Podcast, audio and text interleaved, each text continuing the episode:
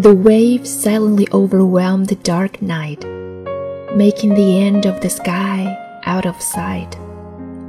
A big fish swam across the gap of the dreamscape, gazing at your contour when you were sleeping tight.